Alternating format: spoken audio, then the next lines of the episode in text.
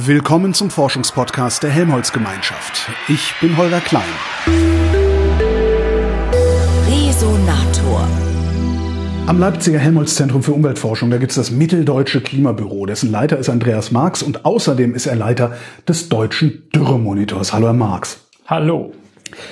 Was ist das Mitteldeutsche Klimabüro? Das Mitteldeutsche Klimabüro ist äh, einer dieser Aktivitäten, die wir haben, um Forschungsergebnisse wirklich aus der Forschungsdomäne rauszukriegen und dafür zu sorgen, dass Forschungsergebnisse auch bei Praxispartnern ankommen, dass man voneinander lernt. Also wir wissen ja, dass wir nicht nur in der Forschung äh, einen, einen Kenntnisstand erarbeiten, wissenschaftliches Wissen haben, wir haben natürlich auch Praxiswissen, also das bei zum Beispiel Ämtern, Behörden liegt, aber auch in der Privatwirtschaft.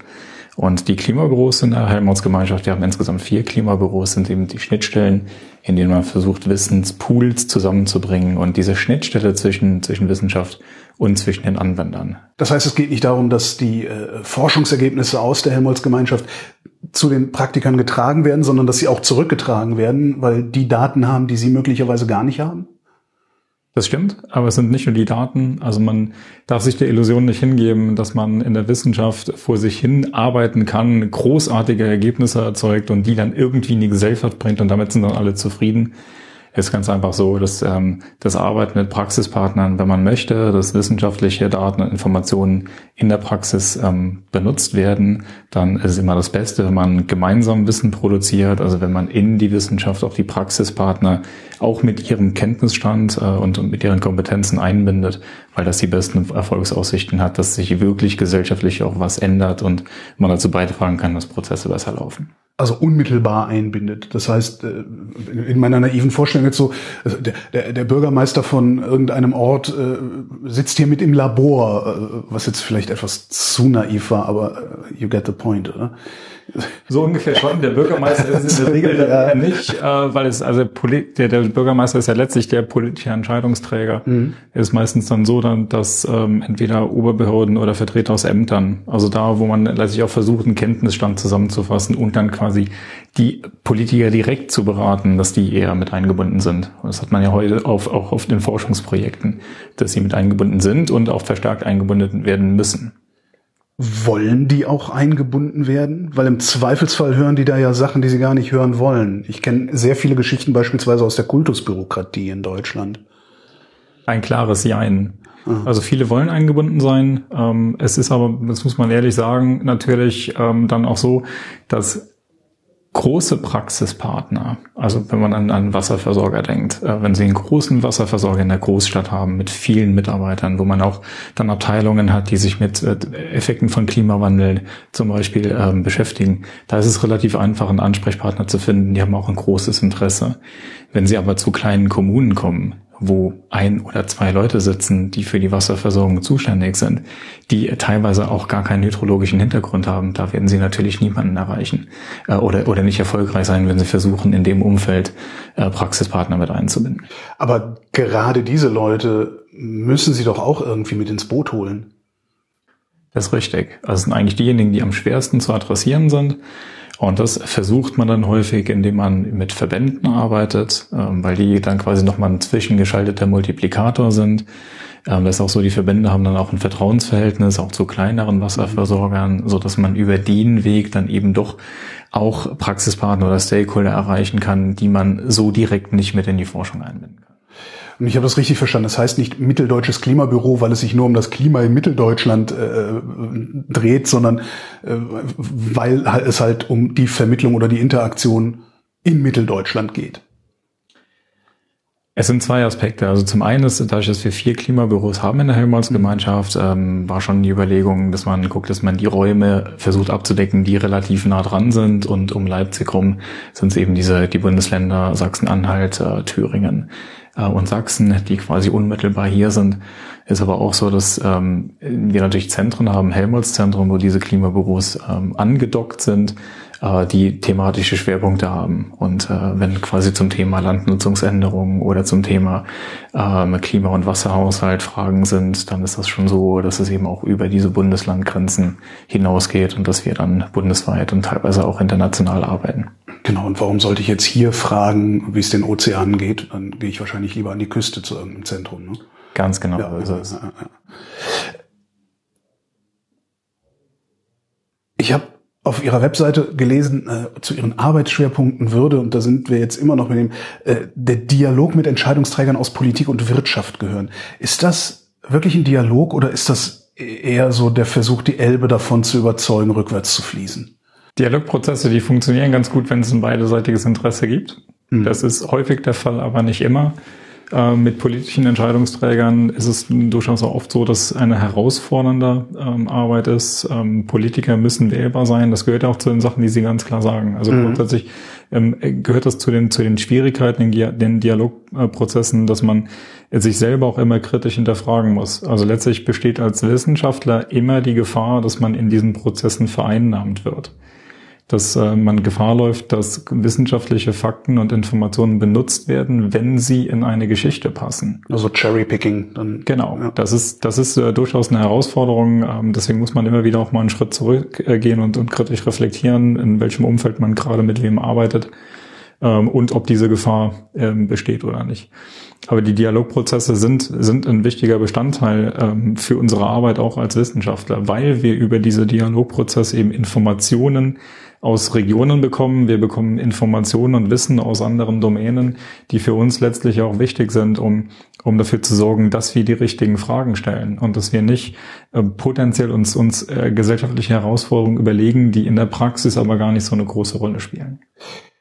Diese kritische Reflexion, kriegen Sie das alleine hin oder haben Sie tatsächlich so eine Art Supervisionsnetzwerk dann auch, wo Sie sagen, hier Schneidereit, guck doch mal, was ich hier für einen Mist mache.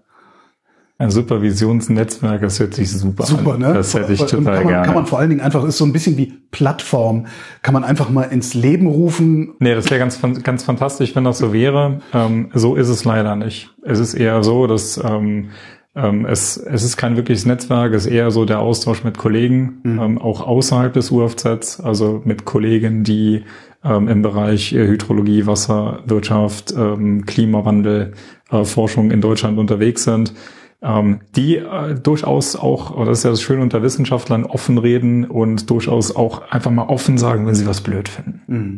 Oder gefährlich. Das ist ja genau das. Äh, also ist das, was da kommuniziert wird, ist es eigentlich wirklich noch was, was einen gesellschaftlichen Mehrwert äh, generiert, oder ist es hier quasi die Befriedigung eines Ziels äh, irgendeiner lobbygetriebenen Organisation? Ist Ihnen das schon mal passiert?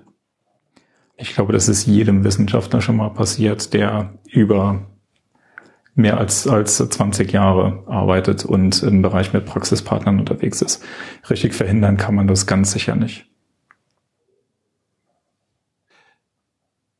Ist das zu akzeptierender Teil des Spiels, das Politik mitunter auch darstellt, oder ist das simple Niedertracht derer, die Politik machen? Niedertracht ist jetzt wieder so ein Wort, Eines meiner äh, das man un- ja. ja, das ich ungern so stehen lassen würde. Also Ja. äh, grundsätzlich ist ja für uns in der Wissenschaft immer die Frage, was ist eigentlich die, die Aufgabe von Wissenschaft und was wollen wir erreichen? Und es gibt für mich eine, eine Diskussion, die ich auch gerne äh, unter Wissenschaftlern immer wieder mal ähm, auf, auf größeren Besprechungen oder ähm, auf Workshops anstoße. Was ist eigentlich das Ziel von Wissenschaft? Und es gibt diejenigen, die, die sagen, dass ähm, die, das Ziel von Wissenschaft ist es, eine Entscheidungsbasis herzustellen. Letztlich muss man sich ja vor Augen halten, jemand, der Entscheidungen treffen muss, ein Politiker, aber jemand auch, der privatwirtschaftlich aktiv ist, ähm, der hat unterschiedliche Informationen aus unterschiedlichen Richtungen. Aus der Wissenschaft können wir selten, wahrscheinlich fast nie, wirklich ein, ein gesamtes äh, Bild für eine gute Entscheidungsgrundlage zur Verfügung stellen. Was wir machen, ist immer Teilaspekte, gute Informationen zu Teilaspekten zur Verfügung stellen. Ähm, vor dem Hintergrund ähm, ist das durchaus so, dass, dass man Teil eines Spieles ist. Als jemand im, im Umweltbereich tätigen kann ich eine Daten- und Informationsgrundlage liefern dazu, wie zum Beispiel Trockenheit, Dürre, Veränderung äh, klimabedingt im Wasserhaushalt auf einen Sektor wirken. Aber ich kann keine Informationen dazu liefern, was für was das kurz mittelfristig ähm, für eine Bedeutung hat äh, an Investitionsbedürfnissen. Ich kann nicht abschätzen, was das äh, im internationalisierten, globalisierten Handel für einen Einfluss hat. Ich weiß nicht, was das für Effekte auf den Arbeitsmarkt hat. Das sind Informationen, die bekommen Entscheidungsträger aus anderen Richtungen. Und sie müssen sich immer ein Gesamtbild zusammenbauen und dann natürlich auch in dem normativen Umfeld, in dem mhm. sie arbeiten, dann Schwerpunkte setzen. So, und das ist was, was wir nicht in der Hand haben. Das muss man sich immer ganz klar vor Augen halten. Deswegen ist es aus meiner Sicht ist auch richtig, dass wir sagen, wir versuchen äh, zu einer Entscheidungsbasis äh, beizutragen, weil dieser andere Weg zu sagen, wir wollen die gute Entscheidung, Wissenschaft soll die gute Entscheidung herbeiführen, ist ähm, eine gefährliche Herangehensweise, weil ich gar nicht abschätzen kann, was eine gute Entscheidung ist, solange ich nicht alle Konsequenzen von Handlungen abschätzen kann. Aber könnte die Wissenschaft diese Konsequenzen nicht wesentlich besser abschätzen als ein Politiker, der äh, von irgendwoher vielleicht auch noch einen Präsentkorb bekommt? Also wie müssten sie ausgestattet sein, um die gute Entscheidung herbeiführen oder zumindest empfehlen zu können? Also die gute Entscheidung ist ja möglich, das muss man erst mal sagen. Und äh, die Frage zielt ja schon auf die Richtung, wie steht Wissenschaft zu Lobbyeinrichtungen, die Beispiel, ja. Beratung machen. Aber das, das ist ja auch nur ein Teil dieses Gesamtbild ist, weil es sind ja nicht nur Wissenschaftler, die, die jetzt quasi im Umweltbereich Informationen zur Verfügung stellen. Es ist ja durchaus auch so, dass es wissenschaftliche Einrichtungen gibt, die sie, diese anderen Bausteine, also was bedeutet das für Handel, was bedeutet mhm. das für Beschäftigung, zur Verfügung stellen. Deswegen ähm, ist es ja durchaus möglich, dass Entscheidungsträger ähm, auch aus unterschiedlichen Richtungen valide und vernünftige Entscheidungsgrundlagen bekommen. Es muss ja nicht in jedem Fall so sein, dass ähm, Lobbyisten, die sehr stark interessensgetrieben sind, äh, hier maßgeblich maßgeblich äh, zu, auf, zu einer Entscheidungsgrundlage beitragen. Passiert das eigentlich, dass, dass ihr Wissenschaftler von Lobbyisten angesprochen werdet, dass sie versuchen, euch einzuspannen? Oder sind wir da einfach wieder bei dem Cherry-Picking, weil es denen reicht, die Paper zu lesen und zu sagen, oh, das gefällt mir, das nehme ich, den Rest nicht? Dazu müsste man sich erstmal äh, Gedanken darüber machen, wie man Lobbyismus genau definiert und was ein Lobbyist ist. Stimmt, man nimmt das immer so also als also Lobbyisten. Böse Industrielobbyisten, aber genau. guten Umweltlobbyisten. Genau so ist es. Und ich hatte gestern Abend eine Veranstaltung, auf der ich genau das angesprochen habe. Das war eine Ringvorlesung an der BTU Cottbus, ähm, wo das dann äh, auch die Diskussion in die Richtung ging. Ähm, und äh, ich habe da gesagt, dass ähm, letztlich es verschiedene Arten von Lobbyismus gibt. Und äh, da war eben das Beispiel, dass man diejenigen hat, die äh, Braunkohletagebau betreiben, die Studien gemacht haben, wo sie ihr Cherrypicking gemacht haben, aber dem gegenüber eben auch Umwelteinrichtungen äh, gestanden haben, die auch selektiv Informationen und Daten aus dem wissenschaftlichen Bereich genommen haben, die in ihre Storyline gepasst haben. Also man muss es immer vor Augen halten, ein Naturschutzbund oder irgendeine Umweltorganisation äh, kann durchaus auch Hardcore-Lobbyarbeit betreiben.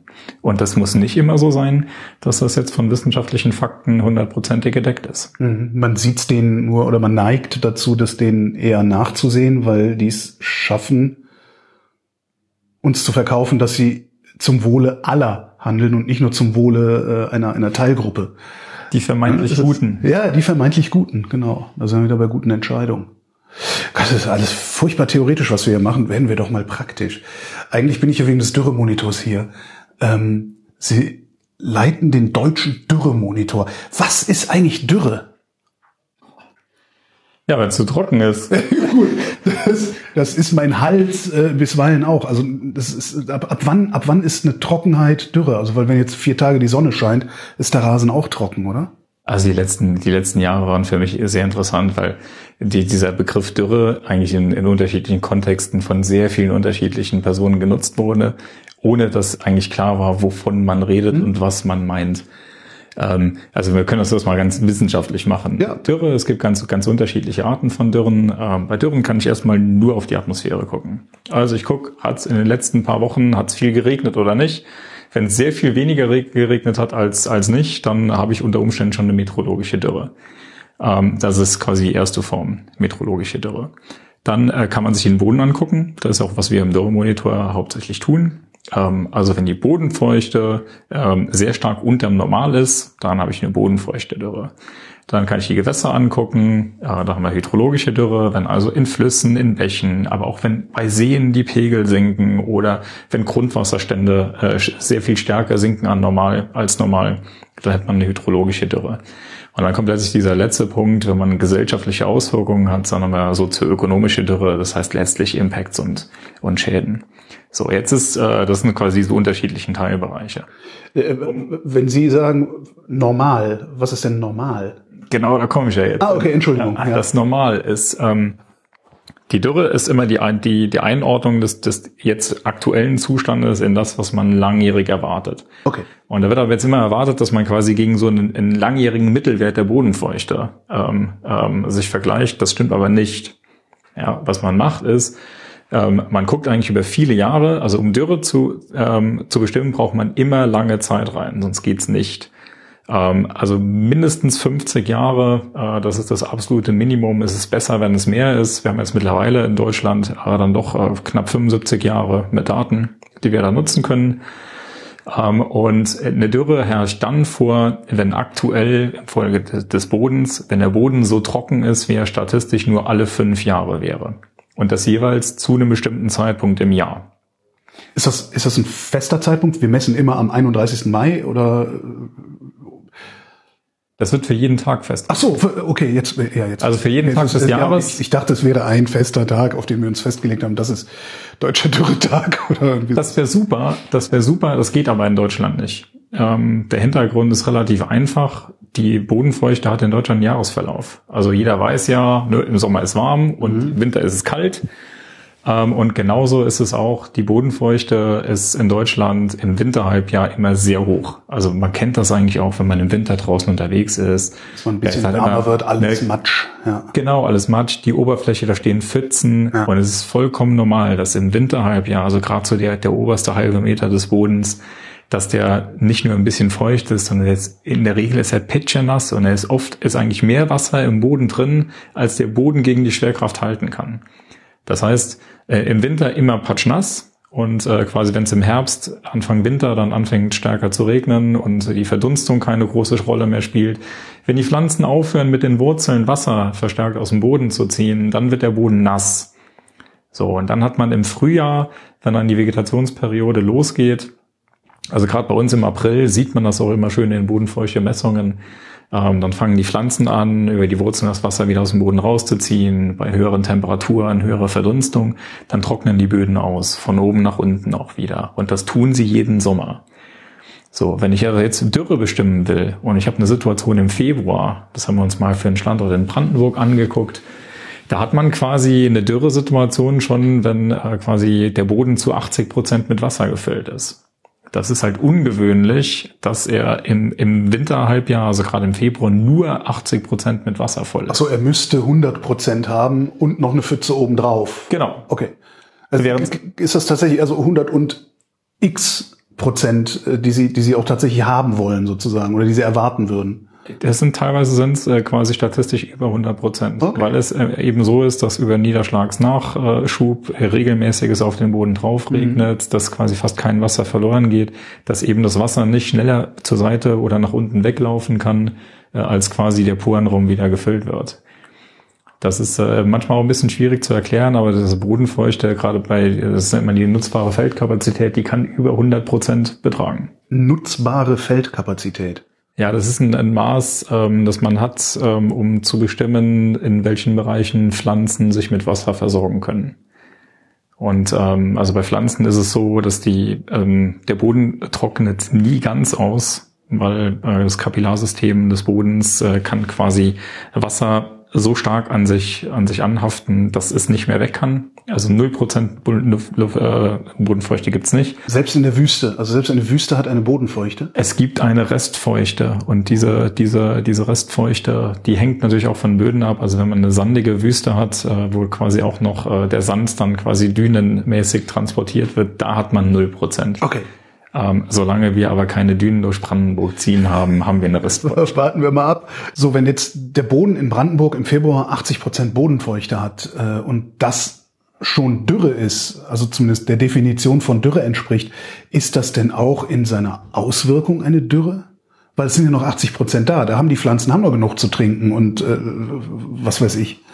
Also die, das heißt, es, gibt ja auch noch eine soziologische oder, oder sozialwissenschaftliche Betrachtungsweise dann von Dürre, die vielleicht gar nicht so dramatisch ist, wie es klingt, wenn man jetzt aus Sicht des Hydrologen drauf guckt. Das ist genau ein Punkt, der in den letzten Jahren auch massiv kritisiert worden ist, zum Beispiel von Förstern, auch von, von Landesämtern, die in, im Bereich Wald und Forst unterwegs sind, weil die gesagt haben, das hat ja gar keine Relevanz. Und das stimmt. Also für die Landwirtschaft hat es kaum Relevanz, da ist im Winter eher das Problem zu nass als zu trocken. Ähm, und für die Forstwirtschaft stimmt das auch. Aber es sind ja nicht die einzigen Sektoren auf der Welt. Mhm. Da gibt's ja noch ganz andere. Ähm, Im Winterhalbjahr spielen die Dürren deswegen eine Rolle, weil sie beeinflussen, wie stark das Grundwasser sich erholt oder nicht. Also auch das Grundwasser hat in Deutschland einen Jahresgang. In der Regel im Winterhalbjahr steigen die Wasserstände, im Sommerhalbjahr sinken sie. Und ein Wasserversorger, der guckt zum Beispiel im Winterhalbjahr potenziell schon darauf, wie der Dürremonitor im Gesamtboden aussieht. Weil, wenn äh, da eine Dürresituation ist, dann findet zwar auch die Grundwasserneubildung statt und die Grundwasserstände steigen auch dann, aber sie steigen nicht so, so stark wie normal.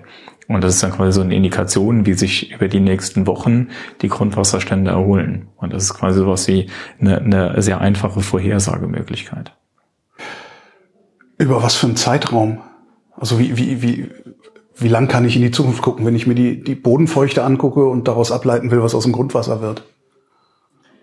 Es geht über einige Wochen. Es ist immer davon abhängig, ähm, wie, wie feucht der Boden ist. Also wenn, wenn er insgesamt sehr trocken ist, dann äh, kann man relativ sicher sagen, dass in, immer in Abhängigkeit noch von, von der Bodenart, die man hat, weil die auch beeinflusst, wie schnell Wasser nach unten kommen kann und auch geologische Strukturen und wie dick die Bodenmächtigkeit ist und wie weit das Grundwasser von der Oberfläche äh, nach unten weg ist. Es gibt schon viele Faktoren, deswegen ist, ist, es schwierig, das pauschal zu sagen. Aber es ist in der Regel schon ähm, ein Zeithorizont von mehreren Wochen, wo man das sagen kann. Wenn eine 80-prozentige Bodenfeuchtigkeit für Land- und Forstwirtschaft nicht relevant ist, was ist denn dann für die relevant? Ab wann werden die denn dann nervös? Vegetationsperiode, also Start April. Das ist eigentlich äh, dann so ein Punkt, ähm, also für die, für die Winterkulturen, die ja quasi im Herbst schon ausgesät werden, ist das dann, die stehen dann quasi und warten, dass die Wachstumsschübe kommen. Ähm, dafür brauchen sie Wasser. Die Sommerkulturen werden dann ausgesät. Ähm, also zum Beispiel Mais wird ausgesät, wenn, wenn man eine Bodentemperatur von minus 8 Grad äh, äh, hat. Und dann braucht der Mais Wasser. Sonst kann die Saat nicht aufgehen. Ähm, das heißt, die gucken im Frühjahr, wie die Bodenfeuchte eher am Oberboden ist also auf den obersten 25 Zentimetern, weil das äh, Saatgut wird ja nicht so tief in der Erde ausgelegt und entwickelt dann auch quasi von oben nach unten ähm, die Wurzeln. Das ist auch dann so ein Grund, weswegen ähm, die landwirtschaftlichen Kulturen, ähm, da ist kaum vorherzusagen, wenn man jetzt April, Mai äh, so eine Trockensituation hat, ob das tatsächlich jetzt ähm, ein Dürrejahr für die Landwirtschaft wird. Also sie haben das Wurzelwerk relativ nah an der Oberfläche und insgesamt diese einjährigen Kulturen haben auch nicht so einen hohen Wasserverbrauch. Also wenn ich das mit, mit größeren Sträuchern oder, oder gar Bäumen ähm, vergleiche, ist das nur ein verschwindend geringer Wasserverbrauch. Deswegen hat sich das auch in den letzten Jahren sehr deutlich gezeigt. Also auch wenn die Frühjahre trocken sind und es über den Sommer halbwegs normal regnet, dann sind in der Landwirtschaft überdurchschnittliche Erträge drin. Und 2021 war da in, in so äh, genau so eine Situation. Da war es im Frühjahr trocken. Es hat, äh, wir hatten eigentlich dann so, ein, so einen Sommer, wie wir nicht haben wollen. Es war relativ grau, es war ein bisschen zu warm, aber wir hatten keine Hitzewelle. Es hat mehr geregnet als normal. Und da hatten wir in über Deutschland überdurchschnittliche landwirtschaftliche Erträge. Jetzt habe ich zum ersten Mal in meinem Leben verstanden, woher die Diskrepanz kommt zwischen meiner Wahrnehmung, oh mein Gott, wir haben in Brandenburg das fünfte oder sechste Dürrejahr in Folge und gleichzeitig Landwirten und Landwirtinnen, die sagen, ja, aber macht nichts. Ja, macht halt nichts für die. Genau, die, regional, die regionale Betroffenheit ist immer sehr stark ja, unterschiedlich. Ja. 2018 war wirklich so ein Ausnahmejahr weil wir da fast die ganze Fläche Deutschlands hatten, in der es wesentlich zu wenig geregnet hat und das über den ganzen Sommer angehalten hat, also nicht nur den Sommer. 2018 äh, war eigentlich, also der Winter war relativ nass bis zum Januar. Und ähm, von Februar 2018 an war es dann zu trocken, also ist zu wenig Niederschlag gefallen. Dann kam sehr ungünstig dazu, dass ähm, im April schon so die erste Hitzewelle mit über 30 Grad Tageshöchsttemperaturen über Deutschland äh, gegangen ist. Und deswegen sind die Böden dann sehr schnell ausgetrocknet und dann äh, quasi im Sommer und dann bis in den Herbst hinein war es einfach überall wesentlich zu trocken. Und das hat für die Landwirtschaft dann eben auch diese, diese sehr spezielle und sehr ungünstige Situation gebracht, dass die Landwirte, die ja immer mehrere Feldfrüchte äh, auf ihren Äckern stehen haben, dass da nicht nur einzelne Kulturen stark betroffen waren, sondern quasi, dass äh, quasi von Ernte zu Ernte über die gesamte Saison sie Mindererträge hatten. Und das ist auch letztlich das, was dann vor allem die kleinen Betriebe hart getroffen hat, weil es quasi keine Kultur gab, mhm. die, die den Sommer noch gerettet hätte. Sie sagten eben, der Oberboden sind 25 Zentimeter. Bis in welche Tiefe messen Sie eigentlich? Wir müssen Gott sei Dank gar nicht messen. Messen ist nämlich äh, eine Aufgabe, da bin ich sehr dankbar, dass Kollegen das machen ähm, an, an seinen Standorten. Also was wir machen, ist, wir, wir berechnen die Bodenfeuchte, mhm. ähm, machen das für jeden Tag zurück bis 1951 äh, in einem hydrologischen Modell. Das ist letztlich, äh, bauen wir Deutschland im Kleinen nach. Also wir brauchen Höhenmodelle, um quasi Höheninformationen zu haben. Wir müssen wissen, in welche äh, Richtung ist ein Hang geneigt.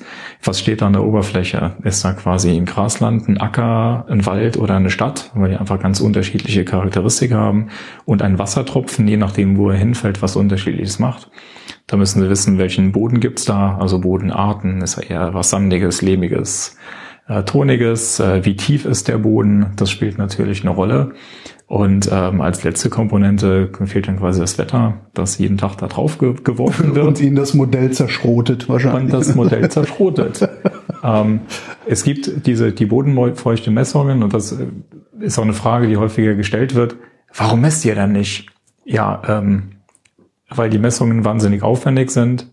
Ich hätte jetzt wirklich gedacht, Sie hätten Deutschland irgendwie alle zehn oder fünf Kilometer eine tiefe Sonde irgendwo vergraben, die dann genau die Bodenfeuchte misst und sowas. Das heißt, sie extrapolieren die aus anderen Daten. Nee, wir extrapolieren die nicht. Das ist, ähm, also es ist schon ein, ein, so ein physikalisch basiertes Modell, okay. in dem äh, ähm, man den Wasserhaushalt insgesamt berechnen kann. Also da wird quasi der, der Niederschlag ist so die, das, was wir aus den Messungen des, des deutschen Wetterdienstes bekommen. Dann haben wir noch Temperaturen, die da mit reinkommen. Das kommt auch vom deutschen Wetterdienst, um so die maximale mögliche Verdunstung äh, quasi für jeden Punkt in Deutschland abschätzen zu können. Und dann fällt der Regen eben auf die Oberfläche oder auch nicht. Und der Boden wird entweder nass oder nicht. Also ein Regentropfen kann ja sehr unterschiedliche Sachen machen. Ja, ja, ja, also, ja aber, aber, aber Sie wissen ja gar nicht, wie nass der Boden dann ist, weil Sie messen ja gar nicht, wie nass der Boden ist. Sondern, also, wissen Sie, also,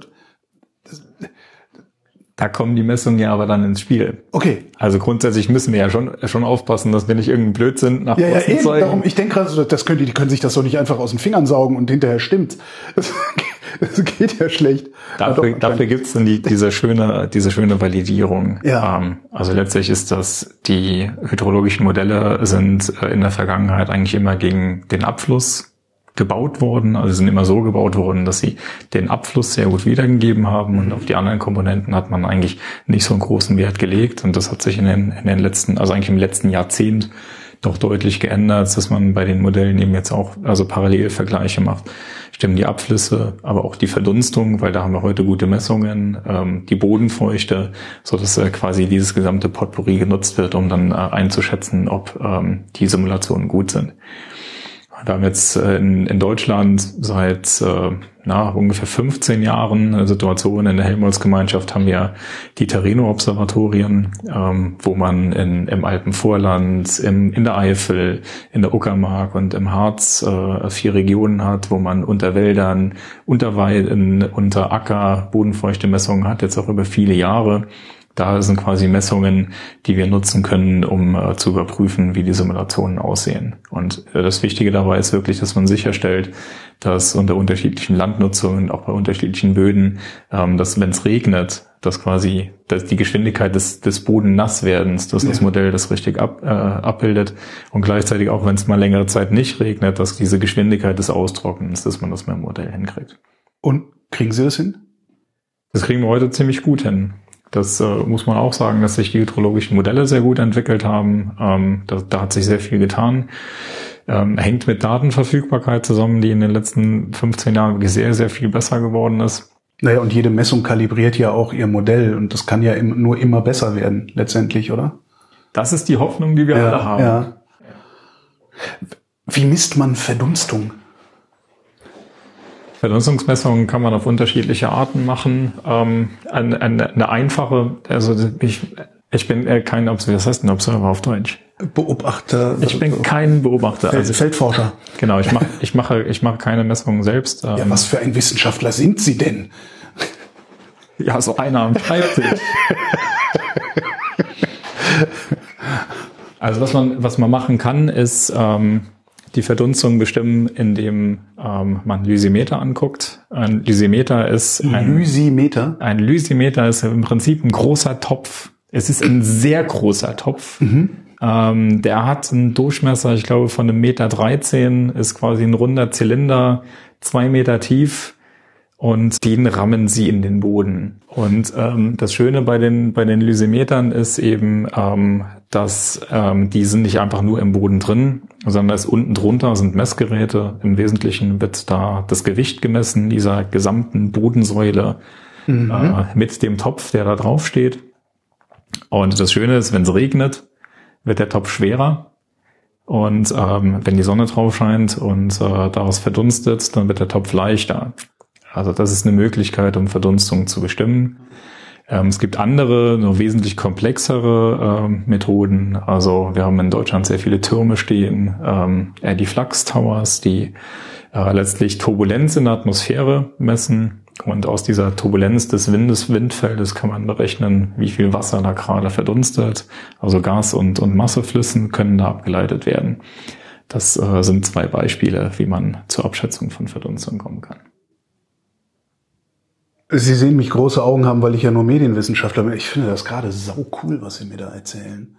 Das ist auch total schön, diese Observatorien mal zu besuchen. Das kann ich, kann ich nur empfehlen. Also gerade an, an Waldstandorten, wenn da so ein 50 Meter hoher Turm drin steht, an dem auf der gesamten Strecke dann im, im Wald, im Kronenraum der Bäume und aber eben dann auch 10, 20 Meter oberhalb gemessen wird.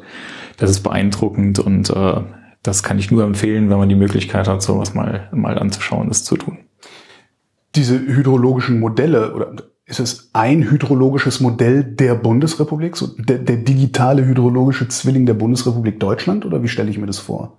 Das sind Genau so ist es. Also das ist fällt ähm, ein Wert sozusagen hinten raus und nicht viele Werte, die sie dann noch zusammenschrauben müssen. Nee, das ist ähm, also Deutschland ist eingeteilt in, in Parzellen. Okay. Die ähm, sind mittlerweile ein Kilometer groß das heißt, es sind ziemlich viele Parzellen und äh, quasi für jeden Kilometer hat man dann die Informationen zu Bodenart, Hangneigung, ähm, was da für ein, für ein Bewuchs drauf ist. Und äh, dementsprechend ist eine der Aufgaben, die wir im Dürremonitor auch haben, die Wetterstationsdaten vom Deutschen Wetterdienst. Äh, das sind so um die zweieinhalbtausend.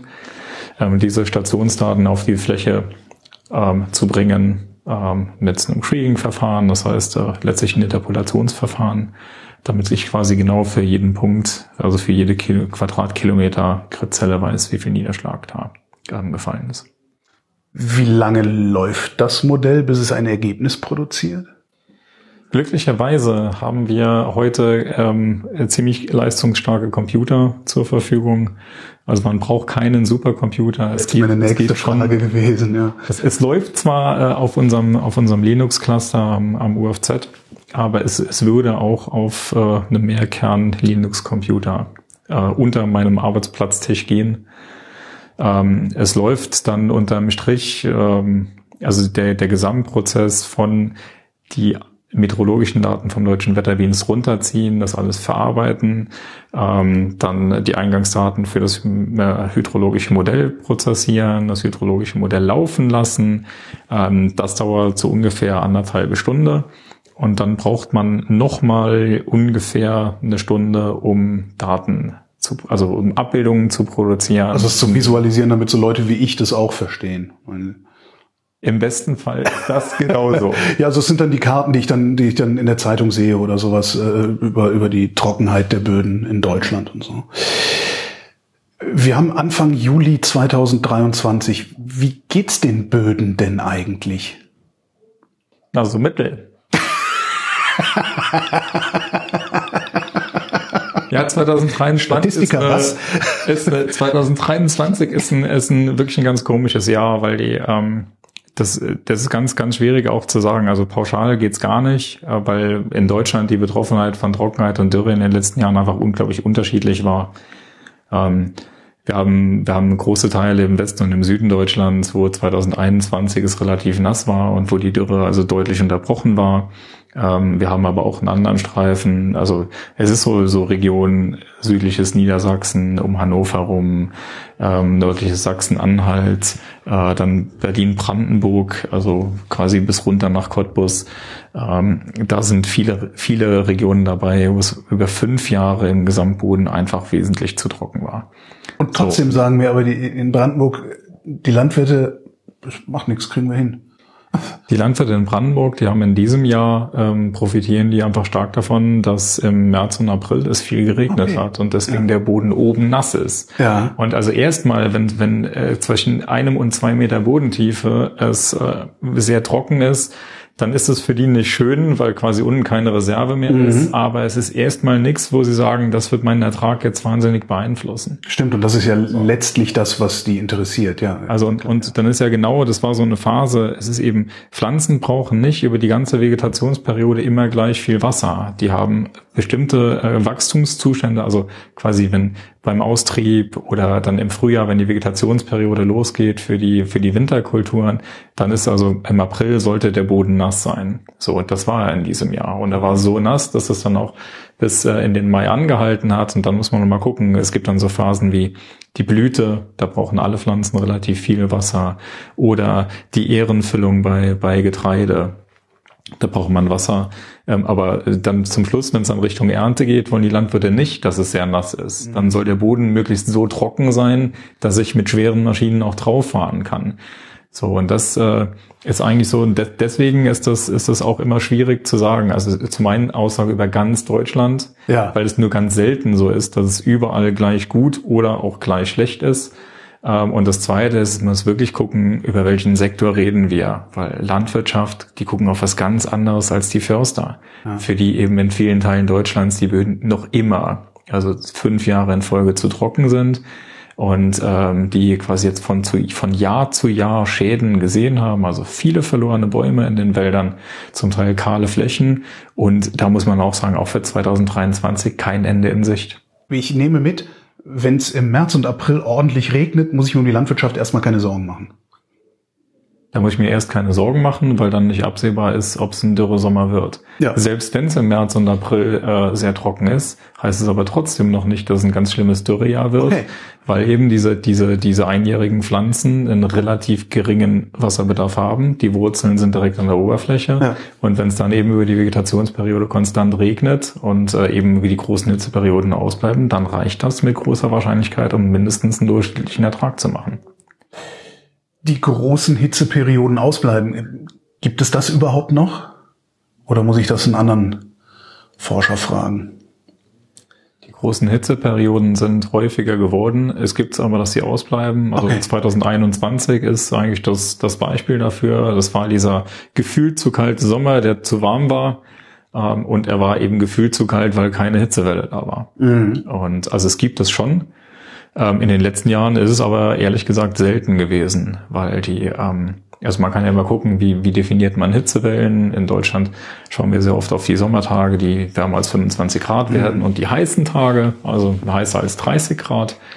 Und gerade bei den heißen Tagen, da waren wir 2018, also in der Größenordnung äh, ungefähr dreieinhalb, viermal mehr heiße Tage, als wir das langjährig statistisch erwarten.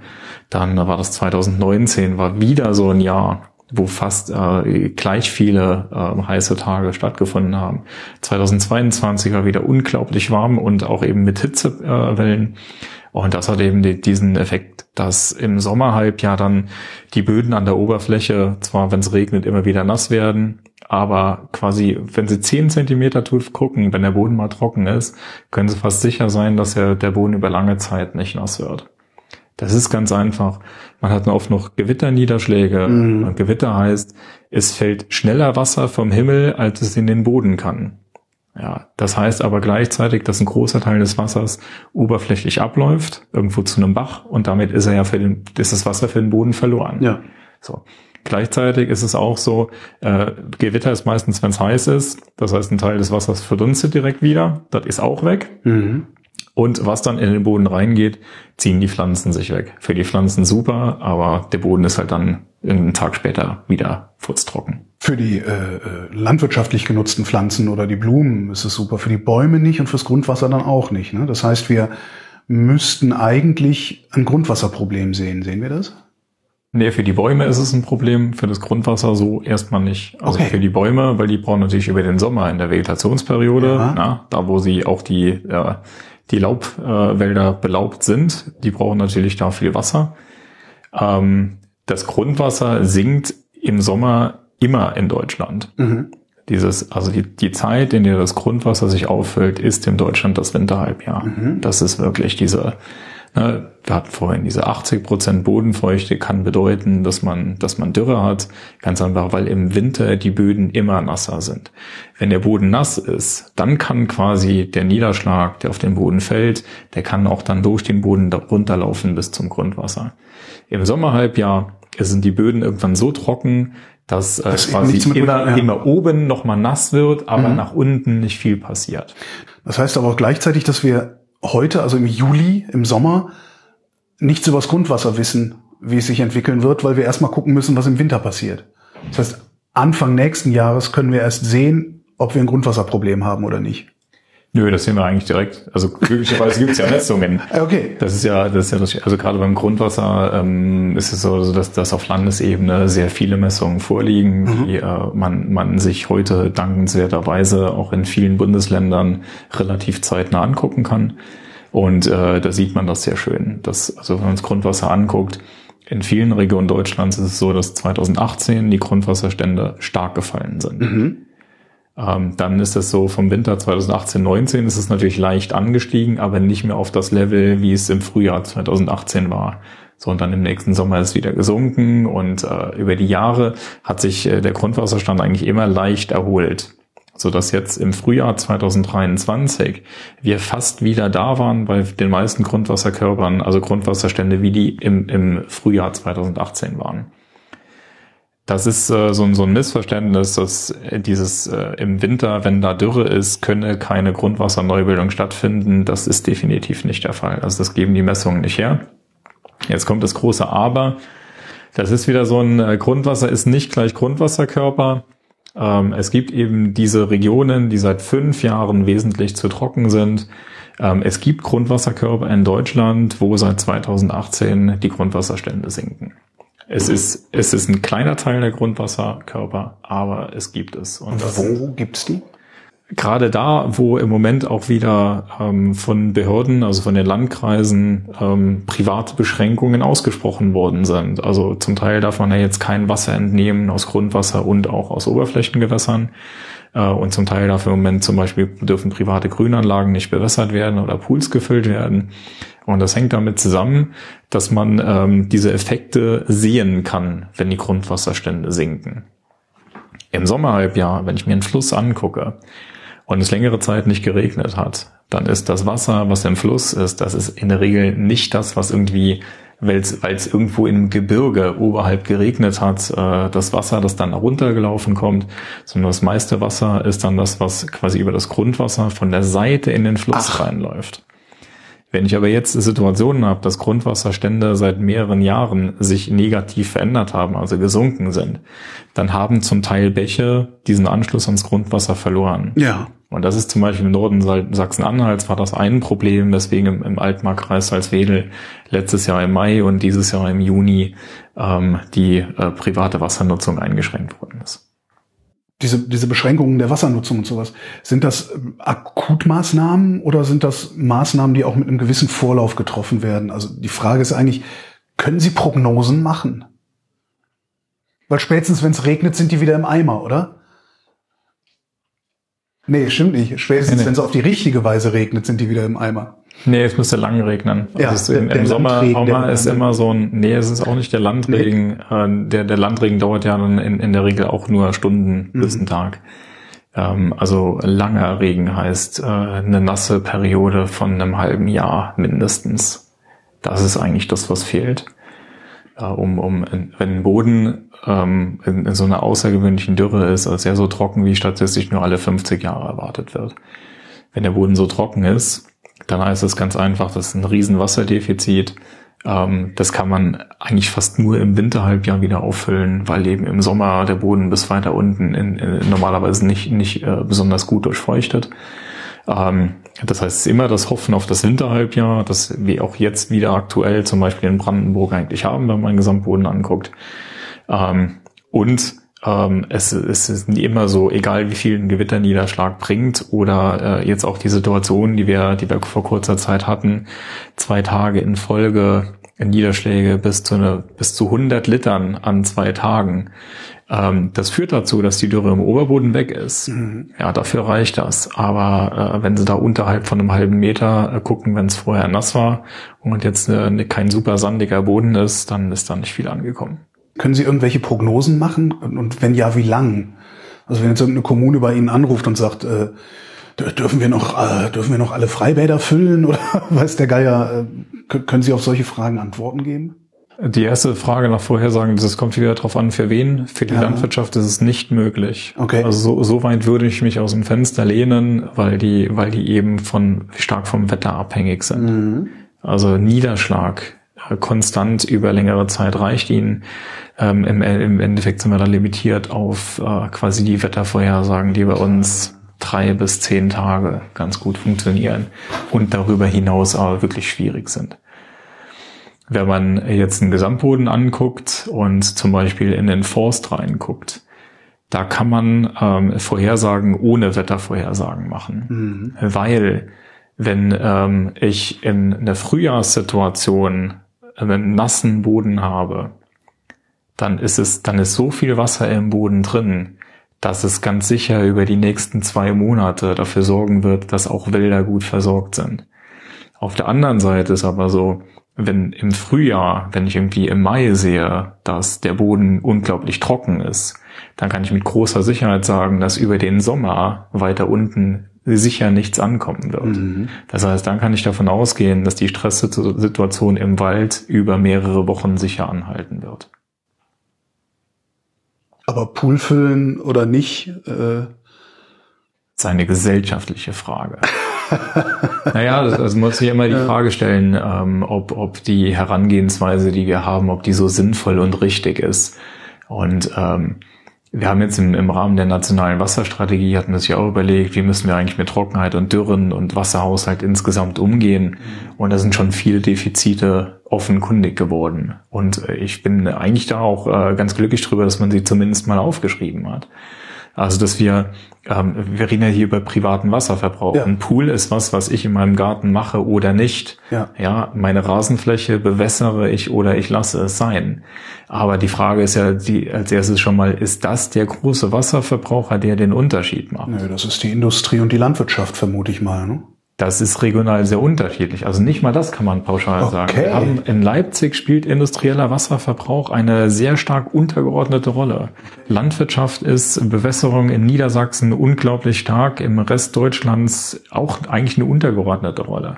Also eigentlich muss man gucken, von Region zu Region, wer sind eigentlich die großen Wasserverbraucher? Und dann ist auch die Frage, wer verbraucht wie viel Wasser? Und da muss man sagen, da haben wir ein unglaubliches Wissensdefizit, weil es keine Beobachtungen gibt, wer wie viel Wasser nutzt. Wir wissen, wer welche Wasserrechte hat. Also das ist sowas, was man eigentlich mhm. in Bundesländern auch an Informationen hat, auch eigentlich auch flächendeckend. Äh, wer darf theoretisch wie viel Wasser aus welcher Quelle, also als Grundwasser oder auch aus dem Fließgewässer nehmen? Wir wissen aber nicht, wie viel Wasser tatsächlich entnommen wird, weil es diese Pflicht, das zu messen, nicht gibt. Und das ist letztlich verständlich, weil bis 2018 hatten wir das Bedürfnis nicht. Ja. Das war offensichtlich nicht notwendig. Ja. Aber es hat sich jetzt geändert. So, und äh, deswegen äh, sind das also sowohl beim industriellen Wasserverbrauch wissen wir es nicht genau, bei der Landwirtschaft ist es so, da gibt es freiwillige Meldungen aus der Landwirtschaft und da hatte Korrektiv zusammengetragen, dass man äh, auf ungefähr zwei Prozent des Gesamtwasserverbrauches äh, in der Landwirtschaft kommt in Deutschland. Okay, ich hätte gedacht, das wäre mehr, ja. Das denken alle. Ja. Und deswegen ist der Schluss, den man daraus zieht, dass es eine unrealistisch niedrige Zahl ist. Also dass da Zahlen gemeldet werden, die niedriger sind als der, die tatsächlichen Wasserentnahmen. Und das ist jetzt eben genau so ein Punkt. Aber was sagen Sie, was, was sagen Ihre Modelle? Kann das sein, dass das nur zwei Prozent sind? das wissen wir nicht. Okay, also Es ist unwahrscheinlich, weil es also es ist unwahrscheinlich, weil die Staaten um Deutschland herum ja auch ähm, Ja. ihren Wasserverbrauch melden, das teilweise anders äh, registrieren, die zu wesentlich höheren Werten kommen. okay, und Bei ähnlichen Klimaten und ähnlichen äh, Voraussetzungen und Kulturen ähm, vor dem Hintergrund sind diese zwei Prozent sind als unrealistisch niedrig anzusehen. was würden Sie erwarten? Ich würde erwarten, dass man eine, eine Datenbasis herstellt und anfängt, das zu messen. Ich weiß es nicht. Also wir können jetzt hier Okay, gerne was, spekulieren, was, melden, aber was melden die Länder drumherum? Also das ist, das sind ja teilweise schon 10 bis 15 Prozent. Okay, das meinte ich mit, was, was würden Sie erwarten? Also müssen wir.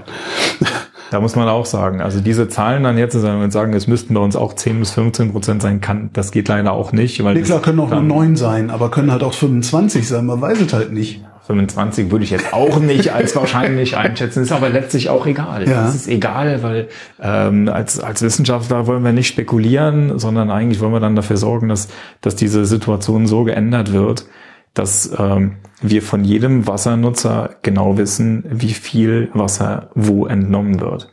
Das wäre dann wahrscheinlich auch die nationale Wasserstrategie, zu sagen, jeder hat's gefälligst zu melden, weil wenn Sie sagen, naja, ist halt regional unterschiedlich, dann sollte es vielleicht doch eine, weiß ich nicht, dann sollte die nationale Wasserstrategie aber doch mindestens sehr, sehr granular sein, damit sie nicht versucht, zentral irgendwie was zu regeln, was regional viel besser geregelt werden könnte, oder?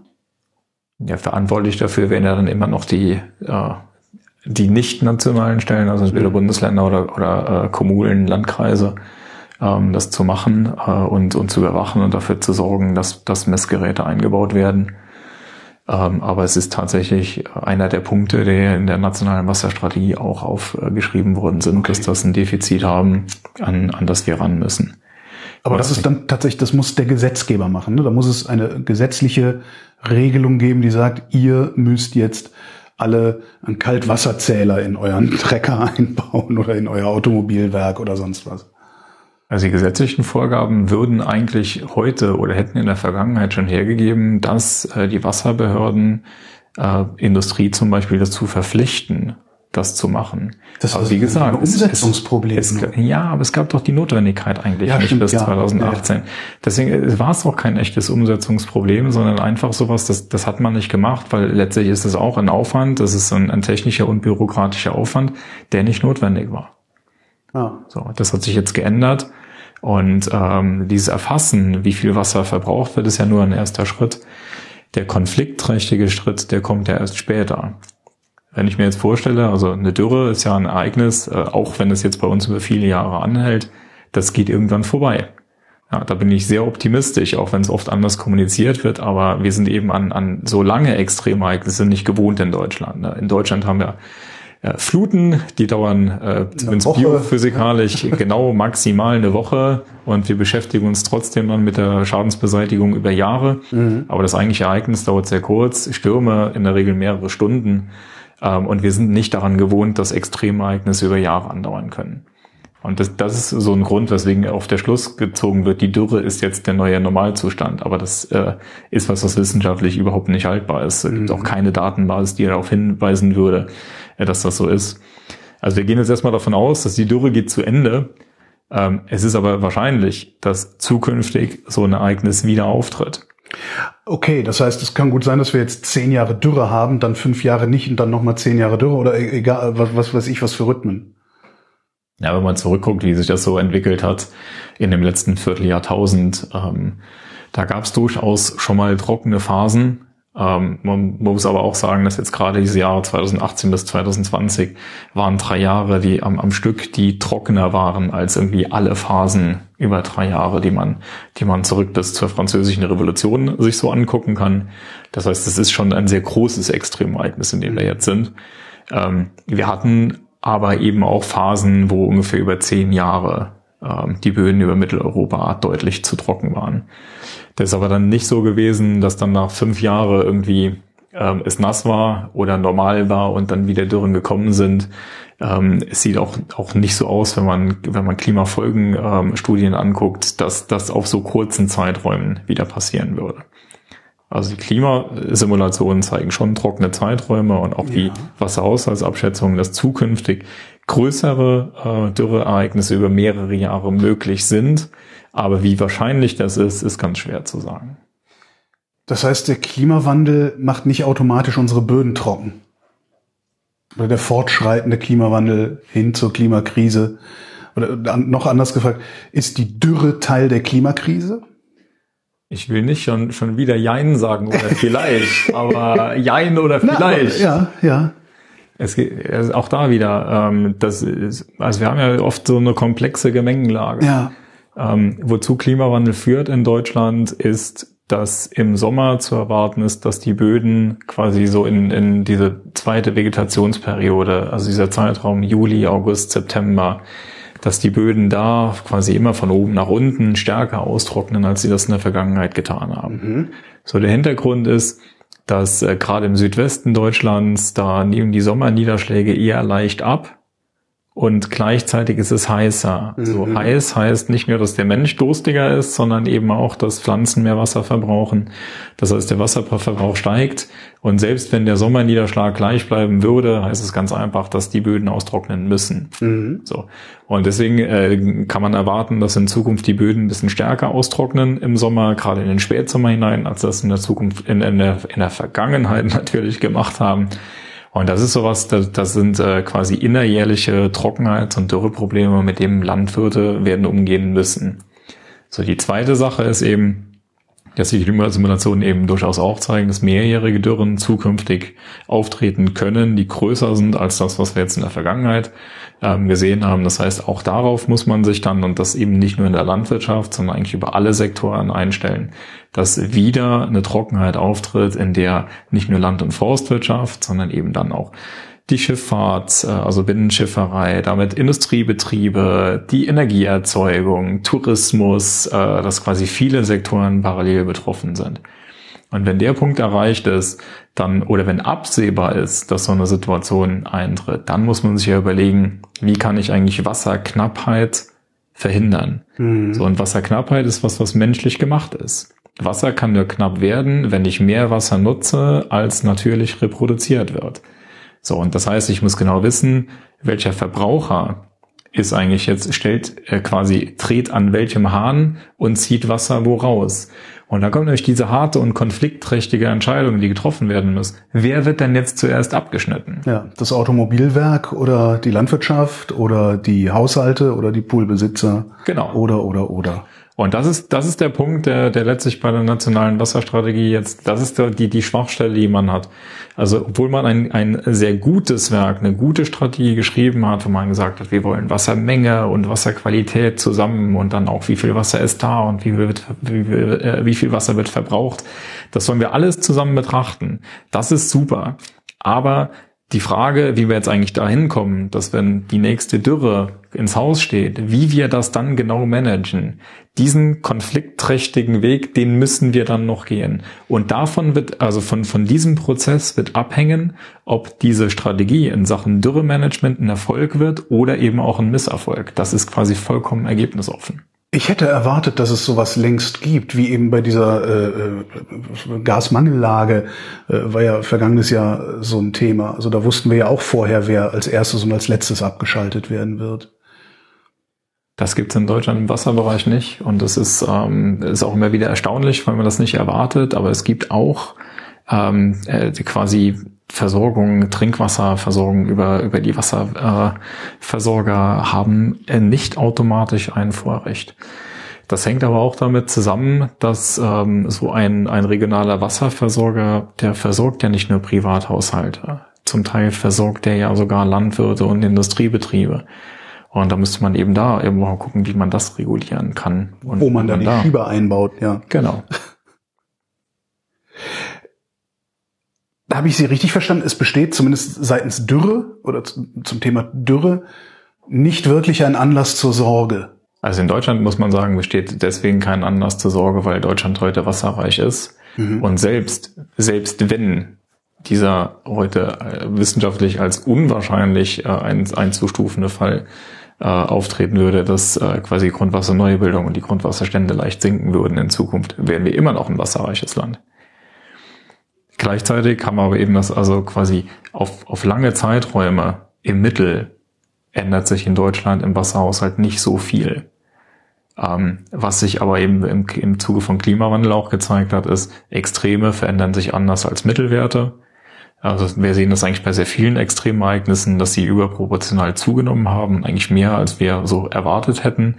Und das ist eben auch genau das Ding, dass dieses Austrocknen im Sommer, was wir managen müssen, ähm, wo wir aber auch Anpassungsmaßnahmen kennen. Also gerade es ist ja heute nicht unüblich, dass wir im Sommer Wasser, das im Winter zu viel da ist, nutzen und in den Sommer bringen. Ich, dafür haben wir Talsperren. Ja. ja, und dann wird eben diskutiert, ob jetzt Staumauern erhöht werden können.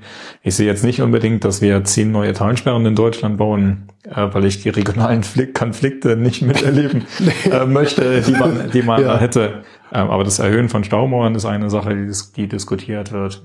Auch die, die Veränderung von Talsperrenmanagement, das hat teilweise schon stattgefunden.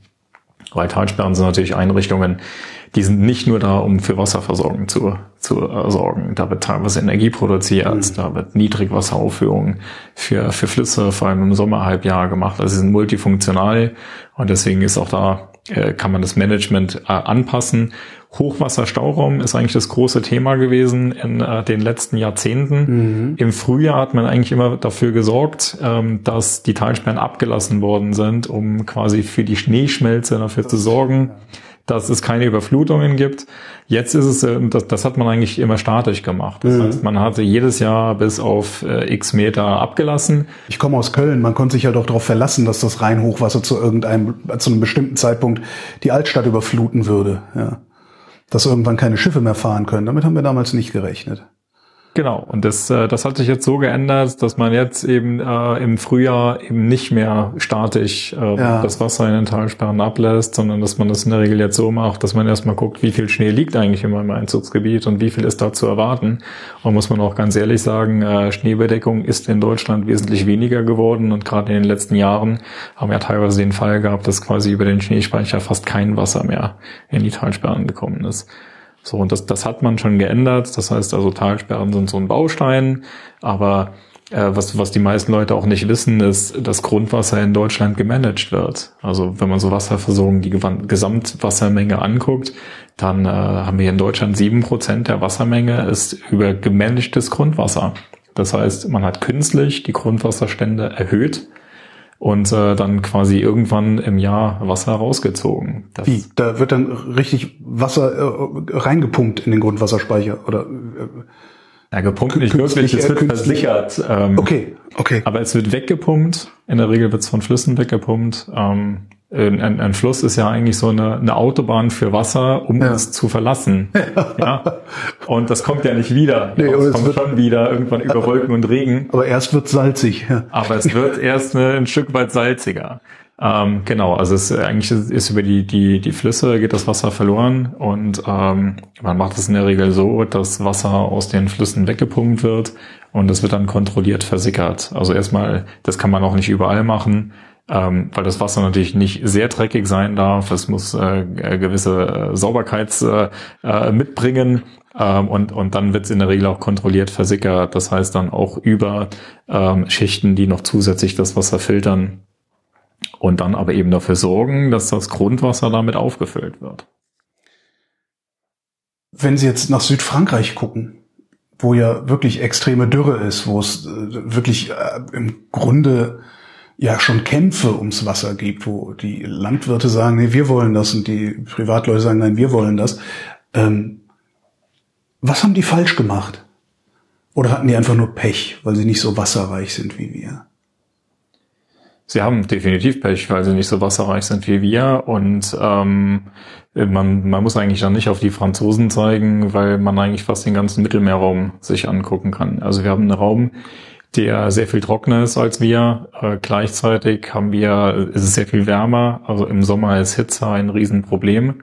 Und die Verteilungskämpfe um Wasser sind da nicht irgendwie was Neues, sondern sind Alltag seit Jahrzehnten ähm, damit verbunden, also Kampf um, ums Wasser an den Pyrenäen, quasi mhm. vom Atlantik bis, äh, bis rüber, äh, dann, dann zum Mittelmeerraum, dann Metallsperren, Kaskaden, wo dann äh, quasi regional darum gekämpft wird, wer viel Wasser, wer wie viel Wasser benutzen darf. Grundsätzlich muss man es ja auch klar sagen, der nicht nachhaltige Umgang mit Wasser ist eher die Regel und nicht die Ausnahme. Also wenn ich mir Landwirtschaft in Spanien angucke, dann ist es nun mal so, dass da Wasser genutzt wird, das sich eben nicht jedes Jahr erneuert. Und das ist dann doch ein, eine ganz andere Ausgangssituation, als wir in Mitteleuropa haben. Und dazu kommt jetzt, dass unter Klimawandel das in Europa ja quasi zu einer noch unfaireren Verteilung gibt. Und ich sage das immer wieder, Klima ist regional was total Unfaires. Ja, also da, wo es heute schon heiß und trocken ist, gibt es in Zukunft noch weniger Niederschlag und noch mehr Hitze. Und ich kann Ihnen sagen, ich weiß nicht, wie, wie äh, Mitte des Jahrhunderts man in, Spanien äh, ernsthaft noch in dem, in dem heutigen Umfang Landwirtschaft betreiben möchte. Das kann ich mir ehrlich gesagt nicht vorstellen. Und wenn man Europa insgesamt jetzt aber anguckt, dann ist eben, also der Mittelmeerraum ist der, der von Trockenheit und Dürren und Hitze unglaublich stark betroffen ist. Und dann, wenn man Richtung Skandinavien geht, da ist aber heute relativ kühl, da wird es in Zukunft noch mehr regnen und wärmer werden. Also das sind zum Beispiel äh, Gebiete, wo man davon ausgeht, dass in der Landwirtschaft man Gunstgebiete haben wird. Ja, äh, gerade Norwegen produziert mit Wasserkraft fast 100 Prozent des Stroms. Ähm, die sehen sich hier potenziell natürlich als Gewinner und wollen eine Stromleitung auf den Kontinent legen, um, um uns ihren Ökostrom zu verkaufen, von dem sie eben davon ausgehen, dass sie dass sie in Zukunft noch mehr davon haben werden. Und in, in Deutschland sind wir genau in so einem Übergangsbereich. Also weniger Niederschlag in, im Mittelmeerraum, mehr in Skandinavien. Und wir sind in diesem Übergangsbereich und da wird sich jetzt oft auch wissenschaftlich gestritten, ob es jetzt gleich bleibt oder ein bisschen mehr oder ein bisschen weniger gibt. Aber das ist für mich gar nicht die relevante Frage. Es ist ungefähr so, wie es in der Vergangenheit war. Und es ist eben nicht so, dass systemisch sich irgendwas verändert, sondern es bleibt ungefähr so, wie es war. Das sind gute Nachrichten, oder? Zumindest für uns Deutsche für uns Westeuropäer. Das ist aber auch notwendig, dass es gute Nachrichten sind, weil man, äh, also wir haben ja jetzt über, über Herausforderungen gesprochen mit trockenen Sommern und mehrjährigen Dürren, die eben bei uns auch stattfinden können. Das heißt, wir müssen uns ja auf jeden Fall darauf anpassen, dass in den vielen Sektoren, wo jetzt Schäden stattgefunden haben, dass das zukünftig nicht so stark äh, der Fall sein wird. Und wir haben aber eben, das ist das Positive, bei uns gibt es Punkte, an denen man anpacken kann, weil wir zukünftig Wasser haben, das zu managen ist. Und das ist eben der Unterschied. Wenn ich jetzt nach Spanien gehe, da kann ich mit Management und Anpassung auch nicht viel machen, weil da kein Wasser ist, was ich managen kann. Andreas Marx, vielen Dank. Sehr gerne.